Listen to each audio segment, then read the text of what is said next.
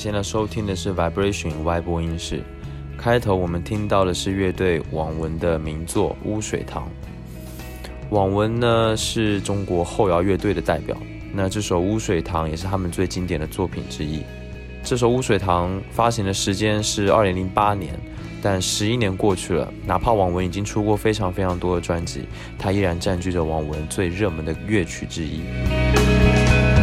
嗯，今天要来聊的话题呢，就是后摇到底是什么？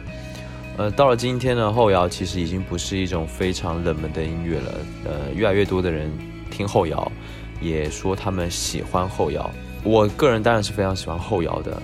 呃，但有一个现象就是，我觉得比较不好。喜欢后摇的人呢，他并不知道后摇到底是什么东西。或者说，他们所理解的后摇跟实际上后摇的意义其实是并不相符。怎么说呢？我举几个例子吧。你下面可以我念念几张后摇歌单，一些收藏量、试听量很高的后摇歌单来给的标题来给大家评评。首先是第一个，一只孤独的巨兽在深海里呼喊。然后是第二个。北欧后摇氛围，如梦似幻的落寞之旅。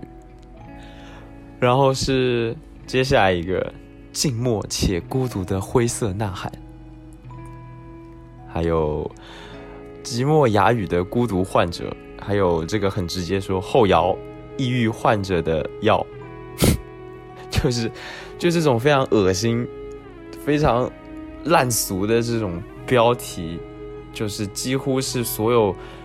收藏量、试听量很高、非常热门的后摇歌单的标题，就是，就是怎么会这么恶心呢？我到现在也想，不是想得很明白，就这些人怎么这么恶心呢？但可能我以前，呃，我听后摇大概已经五六年了，我相信我可能刚听后摇的时候也是这么恶心的，所以，但是现在就感觉非常好笑，就在看到这些标题的时候，那，但其实无法否认的是，现在很多。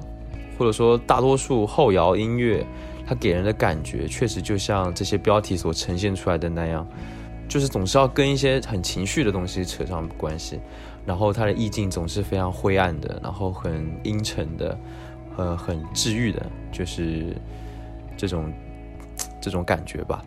大部分人呢，或者说大很多喜欢后摇的人，他会觉得后摇是什么？后摇就是那种没有人唱的，只有乐器的。只有器乐音乐的，然后显得非常的阴阴郁的那种音乐，就是后摇。但是呢，事实上，在大部分人把后摇当做是一种音乐风格的时候，我必须说，那只是非常有点过于简单粗暴的理解，因为后摇真的远没有那么简单。那今天我会说一下我所认为的后摇是什么。当然，我觉得这个说法应该也是。呃，比较比较全面的，然后今天讲的呢，肯定也会比较比较比较久，因为后摇这个东西要从我从历史上来来跟大家讲一下，到底后摇是什么。那我先我先把我的结论说出来，我觉得我个人认为，后摇实际上它不是一种音乐类型。后摇呢，实际上代表的是什么？是一场从一九九一年开始到一九九七年结束的一个一个反摇滚运动。同时呢，后摇其实代表的是一种对音乐不断探索的精神。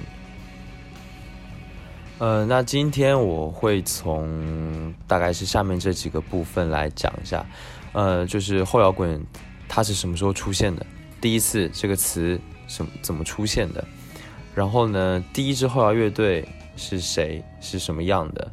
以及后面后摇开始蓬勃发展的时候，或者说是一个鼎盛时期的时候，后摇是一个什么样的？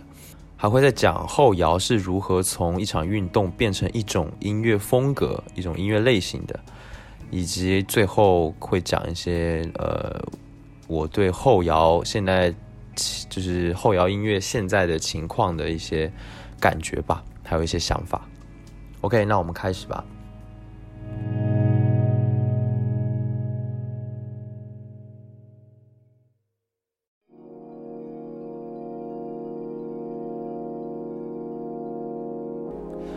OK，现在说第一个问题，后摇到底是什么时候出现的？就是说后摇这个词，后摇滚这个词是什么时候出现的？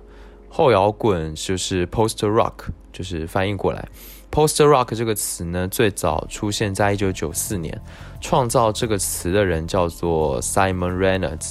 Simon Reynolds 呢是一名音乐评论人，也就是现在大家都不喜欢的乐评人。他呢在著名的严肃音乐杂志《The Wire》五月号中发表了一篇名为《Shaking the Rock Narcotic》的文章，然后在文章中呢正式创造了这个词，呃，就是 Poster Rock。当时 Simon Reynolds 发现越来越多的摇滚乐队开始在歌曲中加入别的类型的音乐风格元素。呃，像是酷派爵士、即兴爵士、氛围音乐、呃，reggae 音乐，或者是一些七十年代的前卫摇滚等等，多重的风格都成为当时一批乐队创作的元素。那不管是在混音的技术上，还是编曲，还是器乐的演奏的方式，都有了非常多的融合。其中比较典型的例子呢，就是英国乐队 Bark Psychosis 的专辑《Hex》。那这张专辑的音乐跟传统的摇滚有非常大的区别，这些区别呢，后来也成为 Simon Reynolds 在文章中对 Post Rock 后摇滚所下的定义。当时，呃，翻译过来大概是这么的意思啊，就是说使用传统的摇滚器、摇滚乐器，达到一种非摇滚的目的，不再注重吉他要做出强烈的 riff 跟和弦。单纯的将吉他作为一种音色来推进乐曲，烘托气氛，然后加入一些电子技术，呃，例如采样器啊，或者是一些 MIDI 等等。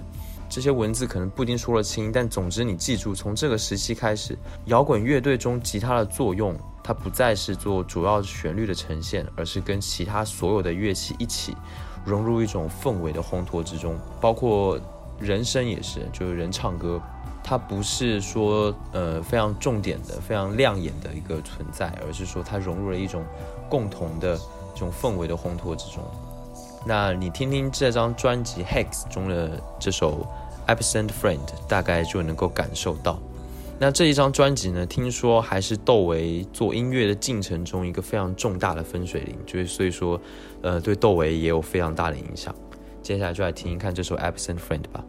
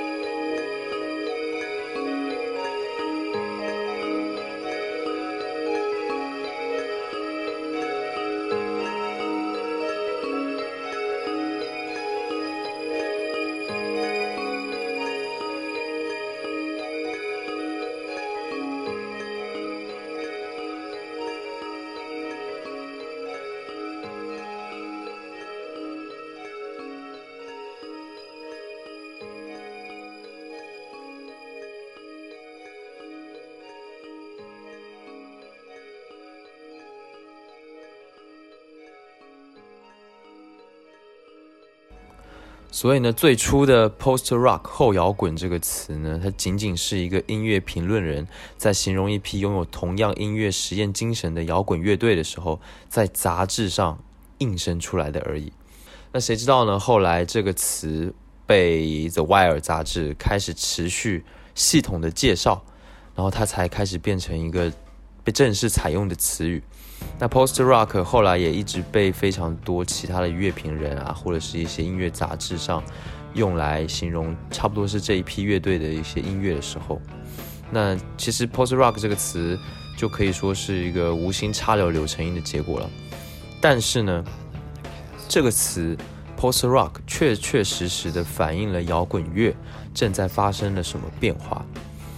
这个词呢，最早的出现其实已经不单只是一批乐队所做的音乐方向，同时呢，它还是一场运动。一场什么样的运动？它其实是一场对摇滚乐进行革新和反抗的运动。而且呢，在这个 post rock 后摇滚这个词出现之前，这一场运动就已经在进行了。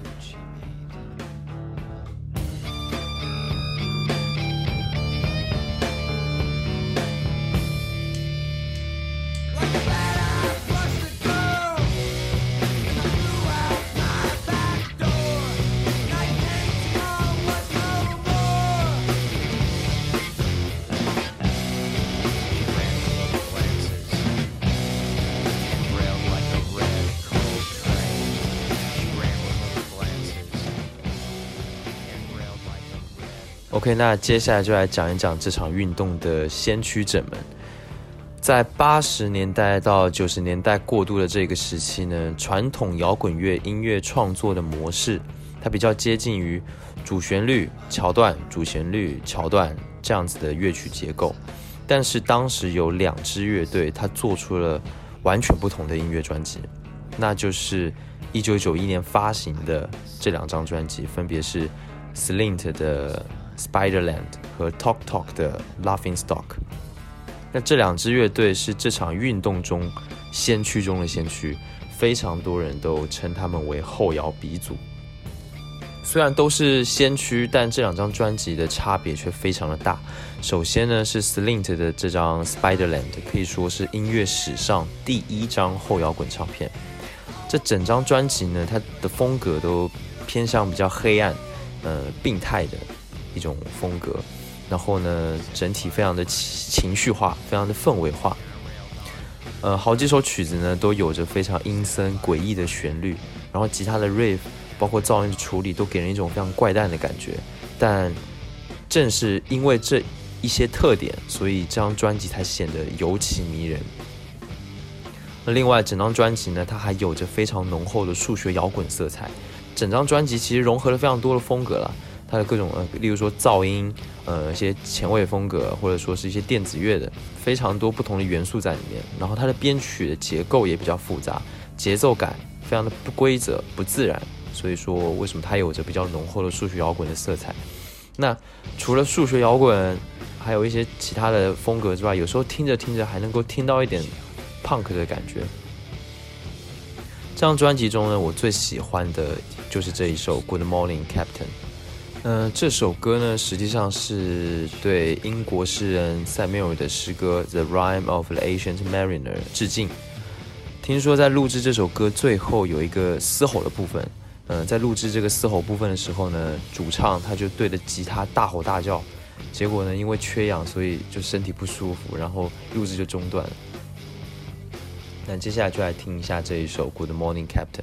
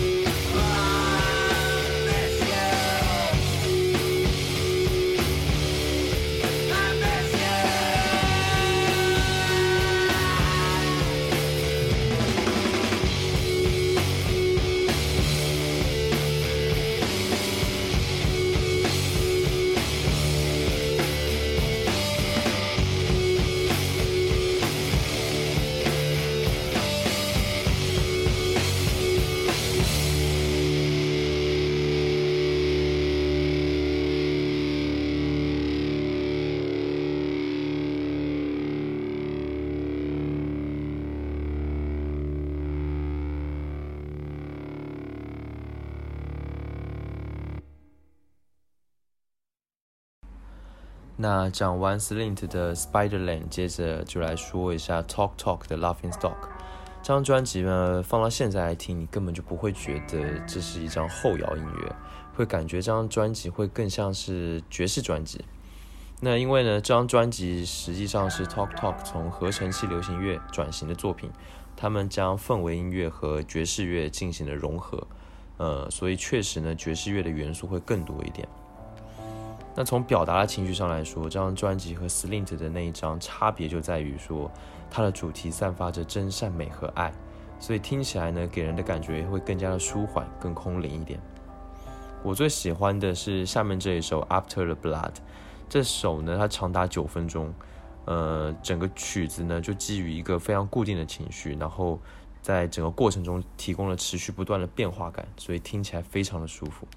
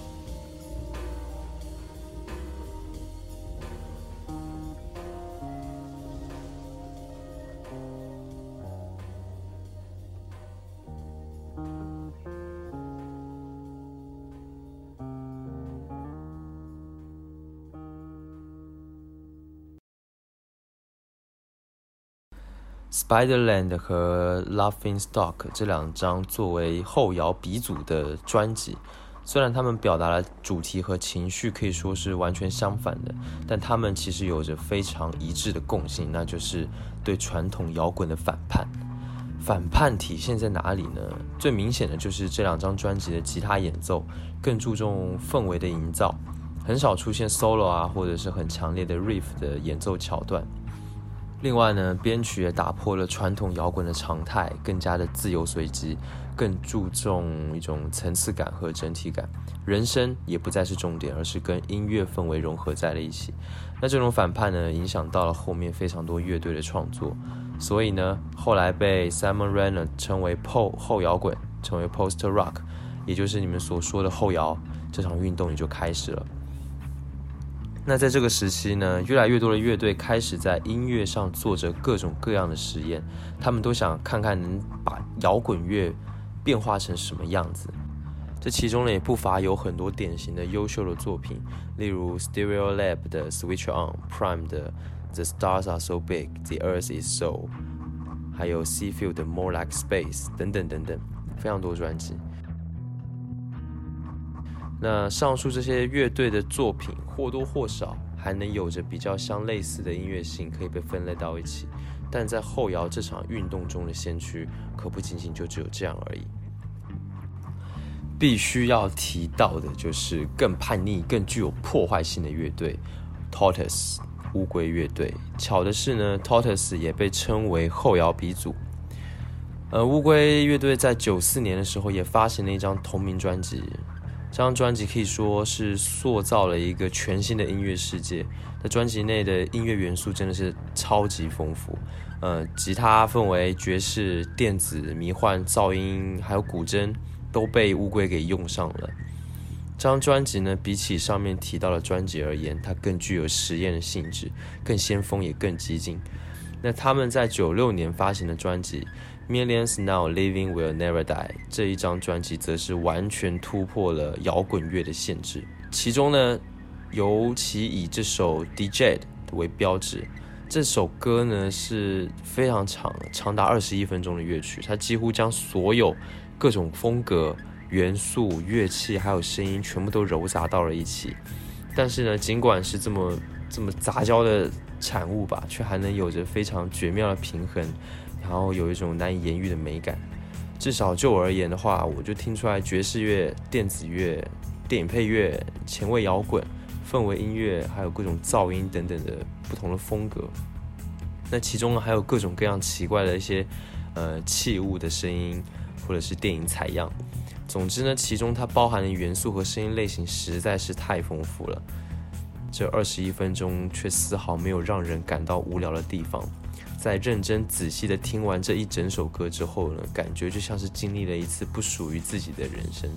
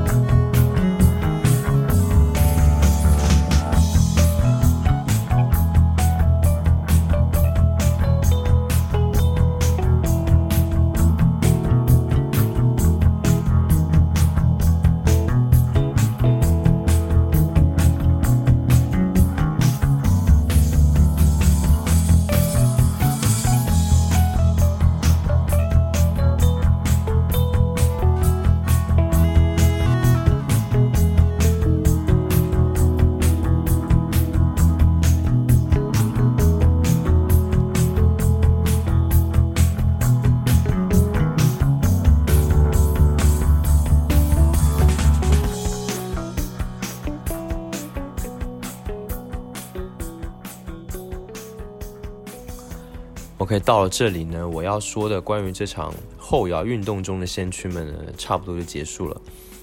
无论是 Talk Talk 还是 Slint 还是 Tortoise，他们呢其实或多或少都是以一种解构重组传统摇滚的理念来进行创作的。那么多乐队将各种风格和元素进行重构和拼贴，其实就是一个最好的证明。那在这之后呢，类似的乐队如雨后春笋般出现，开始了对传统摇滚的探索。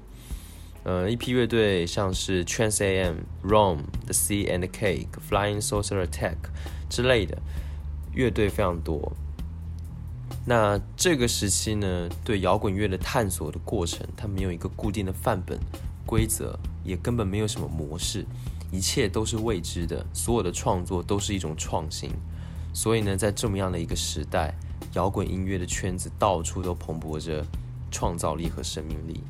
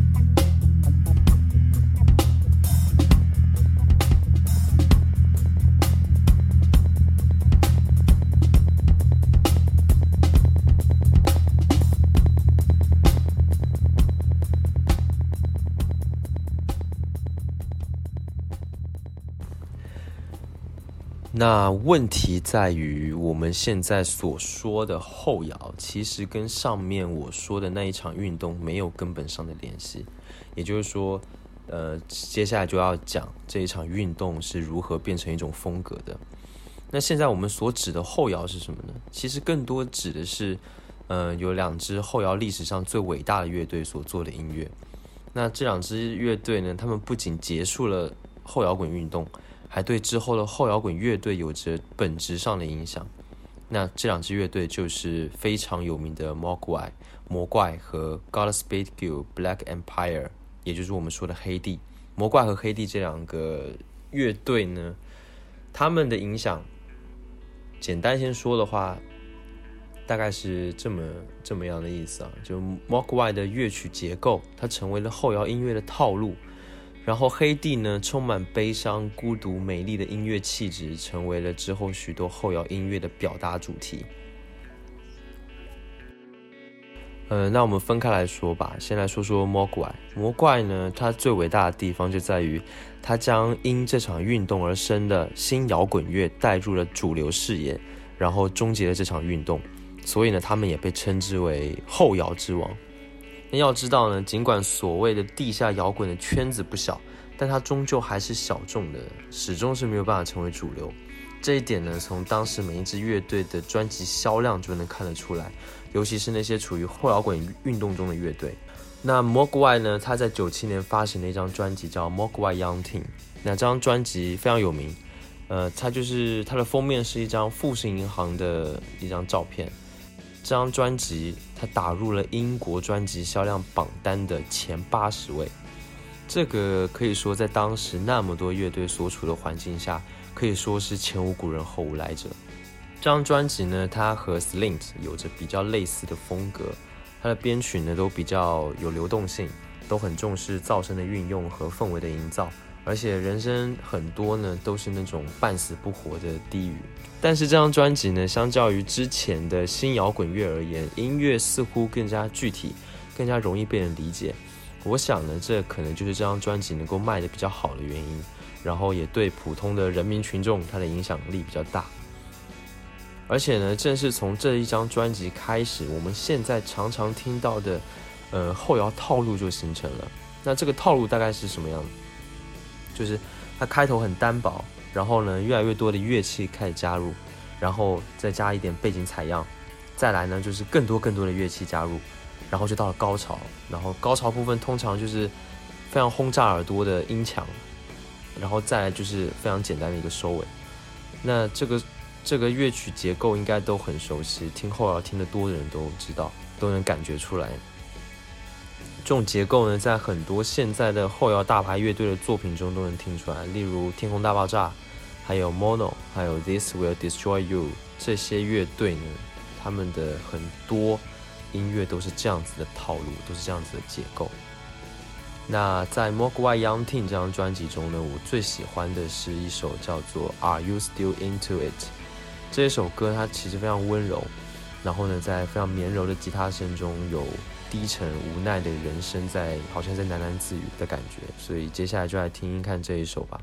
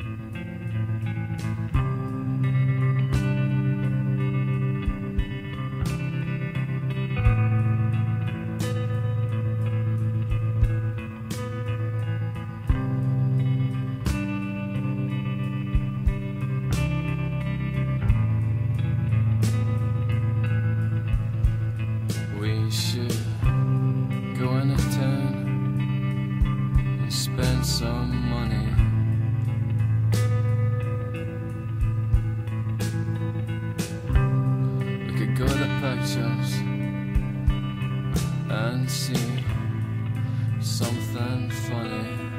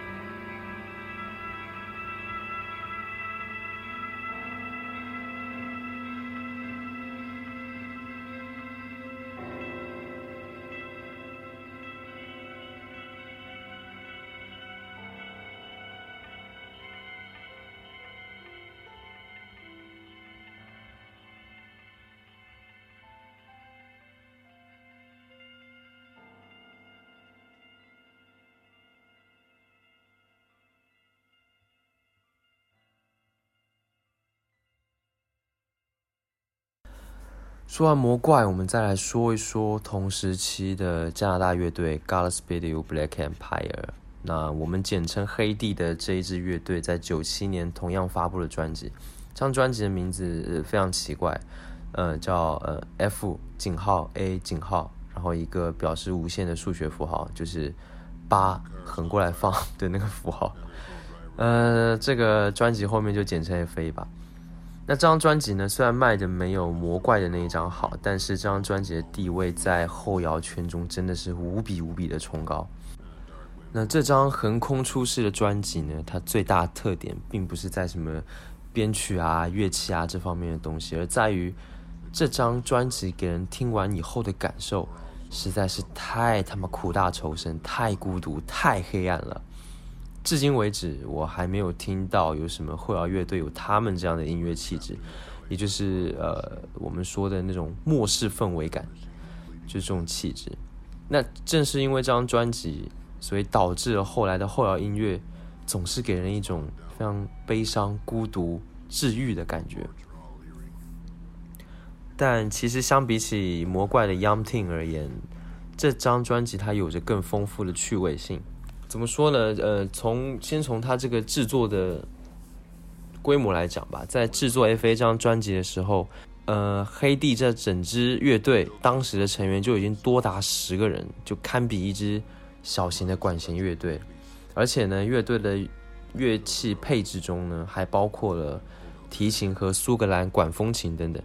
那这这些乐器在当时的后摇滚音乐中呢是比较少见的，而且正是因为乐队具备了这种规模，所以这张专辑在整个背景的构造和氛围的营造上就更具层次感，也更加的细腻。关于这张专辑呢，我还想分享一件可能跟主题没有什么关系的事情，那就是关于版本的趣事。呃，F.A 这张专辑呢，它有两个版本，一个是九七年的版本，那它的封面是一个水塔，专辑内呢只有两首歌，但两首歌都长达二十分钟。另一个版本是九八年的版本，这相当于是一个再版，它的封面是一个路标牌，有三首歌。那九七年的版本呢？它只以黑胶的形式发行，限量五百张，而且每一张黑胶唱片都是人工制作，内附蓝图、印丝制品，还有一个火车压扁的铜币。那这些铜币呢？这些铜币是乐队成员在火车的铁道上一个一个放在轨道上，让火车碾过，然后最后压平而成的。所以是一个可以说非常有新意的礼物。那九七年的这个限量五百张的黑胶唱片呢，可以说就是真正有原汁原味，而且颇具乐队心意的版本。不过在这之后，黑帝他遇到了美国当时非常著名的一个芝加哥厂牌叫 Cranky。呃，我想可能是因为他想要让，就是想要卖唱片更赚钱，所以黑帝就让那个 Cranky 把 FA 再版。然后 CD 化，那这个 CD 化也就是九八年这个版本了，它是基于九七年的版本的基础上，然后对内容进行了增删，最后再重新后置。所以无论是整张专辑的封面设计、内页的文字，甚至是乐队本身的，就是音乐本身的内容，它都经过了修改。原本的两首长曲目呢，就重新拆分整合成了三首。后来在采访中，黑帝的成员他表示，就是对这九八年的版本其实很很不满意。他们觉得 Cranky 这个厂牌这么做完全误解了他们原本唱片想要表达的意思，让 FA 变得跟一张普通的摇滚唱片没什么两样。如果呢，如果你仔细去听的话，确实可以发现两个版本的差别还蛮大的，而且这一点从歌曲的名字就能看出来。九七年，也就是我们原版的黑胶唱片版的这个版本，它只有两首歌，然后分别由各由三个单词组成，分别是 nervous、sad、poor、bleak、uncertain 跟 beautiful。这六个词呢，直接形容出黑帝在这张专辑的创作中想要表达一种，呃，令人悲伤、紧张的一种性质，然后听起来相当不幸、迷惘、阴暗，但又相当美丽的特质。那如果从音质上来说的话，呃，九七年的版本因为是黑胶唱片，所以音色呢听起来就要更加的浑浊和粗粝，更加的有黑帝那种末世氛围的感觉。当然，你现在可能在音乐软件中就很难听得出来。那总之呢，这张专辑 F.A 是每一个听后摇的人，我觉得都起码应该认认真真听过一次的专辑。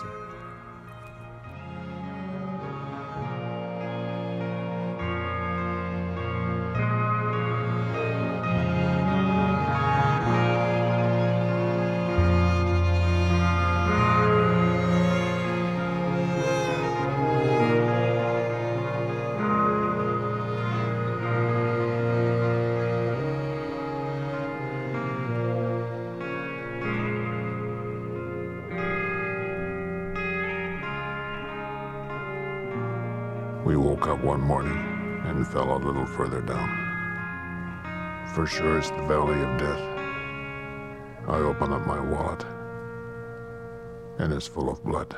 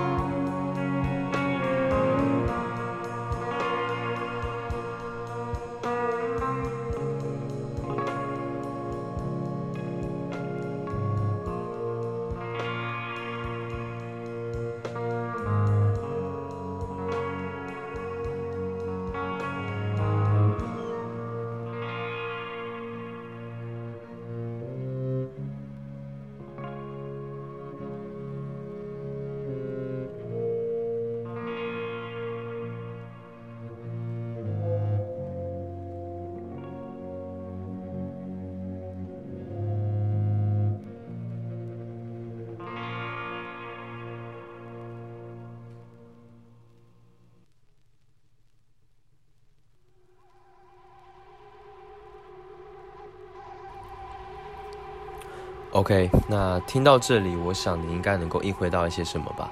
那就是 Post Rock 后摇滚，它已经从一场运动变成了一种能够跻身主流的音乐风格类型了，也就是我们现在所指的后摇。那后摇这种风格的音乐到底是怎么样的呢？就正如我前面说的那句话，现在我们所指的后摇其实就是 Mogwai 和黑帝的后摇，因为他们那两张标志性的专辑实在是太鲜明了，这个对后世产生的影响实在太大。所以最终呢，它成了我们现在所说的后摇。呃，怎么说呢？就人声更少了，或者甚至就没有了。呃，器乐的配置呢，它的元素也越来越多，不断的在叠加。歌曲的结构也开始固化，以及音乐的主题和表达的内容都变得比较的阴郁和内向，更加的情绪化。乐曲的时长呢，都变得越来越长。所以呢，我想这几点大概就能够笼统的概括我们现在所说的后摇音乐。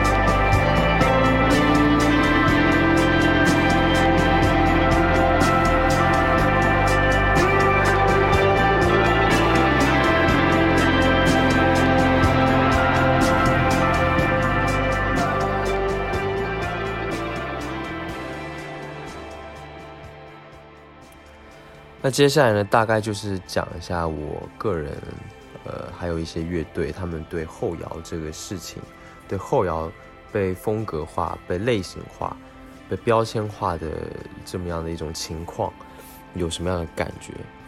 那其实，在魔怪和黑帝之后呢，后摇就变成了一个比较固定的音乐风格类型。它的问题就在于它的内涵、它的定义其实非常难以确定。前面说的那一些笼统的特点，让非常多音乐也被划进了后摇的音乐当中。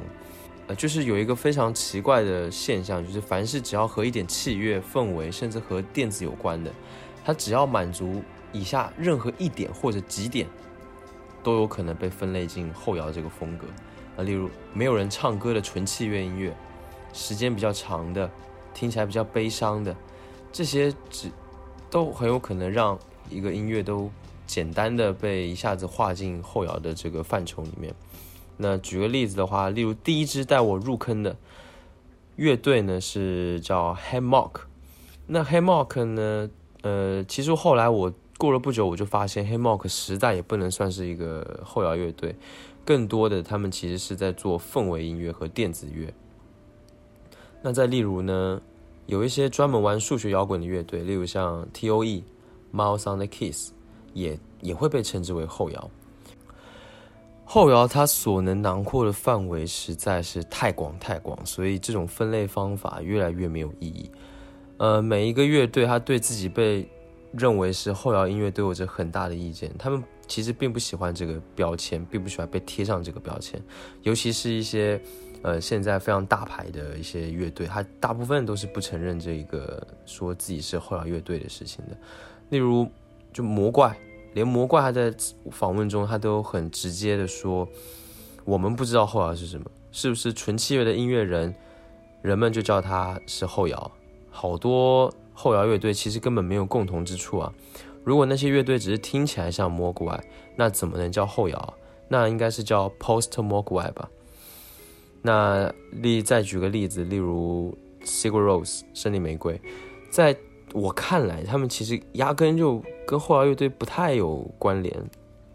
那 Sigur Rós 他们在采访中他们是这么说的，就是他们觉得怎么解释音乐都可以吧，其实没有一个标准的答案。呃，他们也不在乎被分到哪个类别，觉得没有什么意义。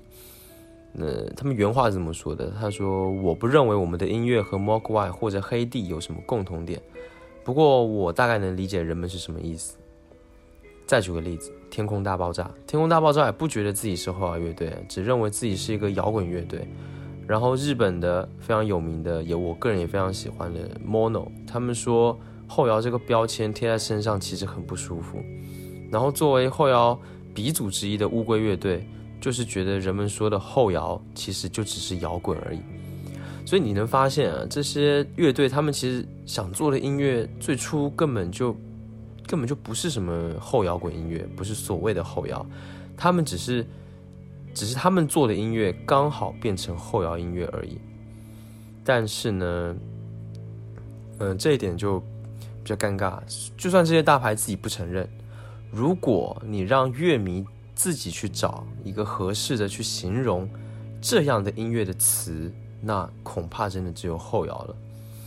所以呢，我想，其实 post rock 后摇这个词刚出现的时候，单纯是一个让。这样子的音乐更方便让人去记忆、去认识的标签而已。只是呢，现在很多人他其实对后摇滚认知不足，然后只要逮到没有人唱歌的音乐，就要称其是后摇。每一次我感就是每一次我发现有这个事情的时候，我都会觉得非常尴尬。其实呢，我觉得。就是当后摇它固定下来了，它变成一种音乐类型的时候，这一件并不是一个值得让人欣喜的事情。固定这个词其实真的没有什么好的。一旦什么东西被固定下来，那就说明它接下来就会变僵化嘛。所以，所以你看，现在越来越多的后摇乐队，他们做的音乐其实真的越来越无聊了。每年都有那么多新的乐队在诞生，但是呢，做的貌似都是一些千篇一律的东西。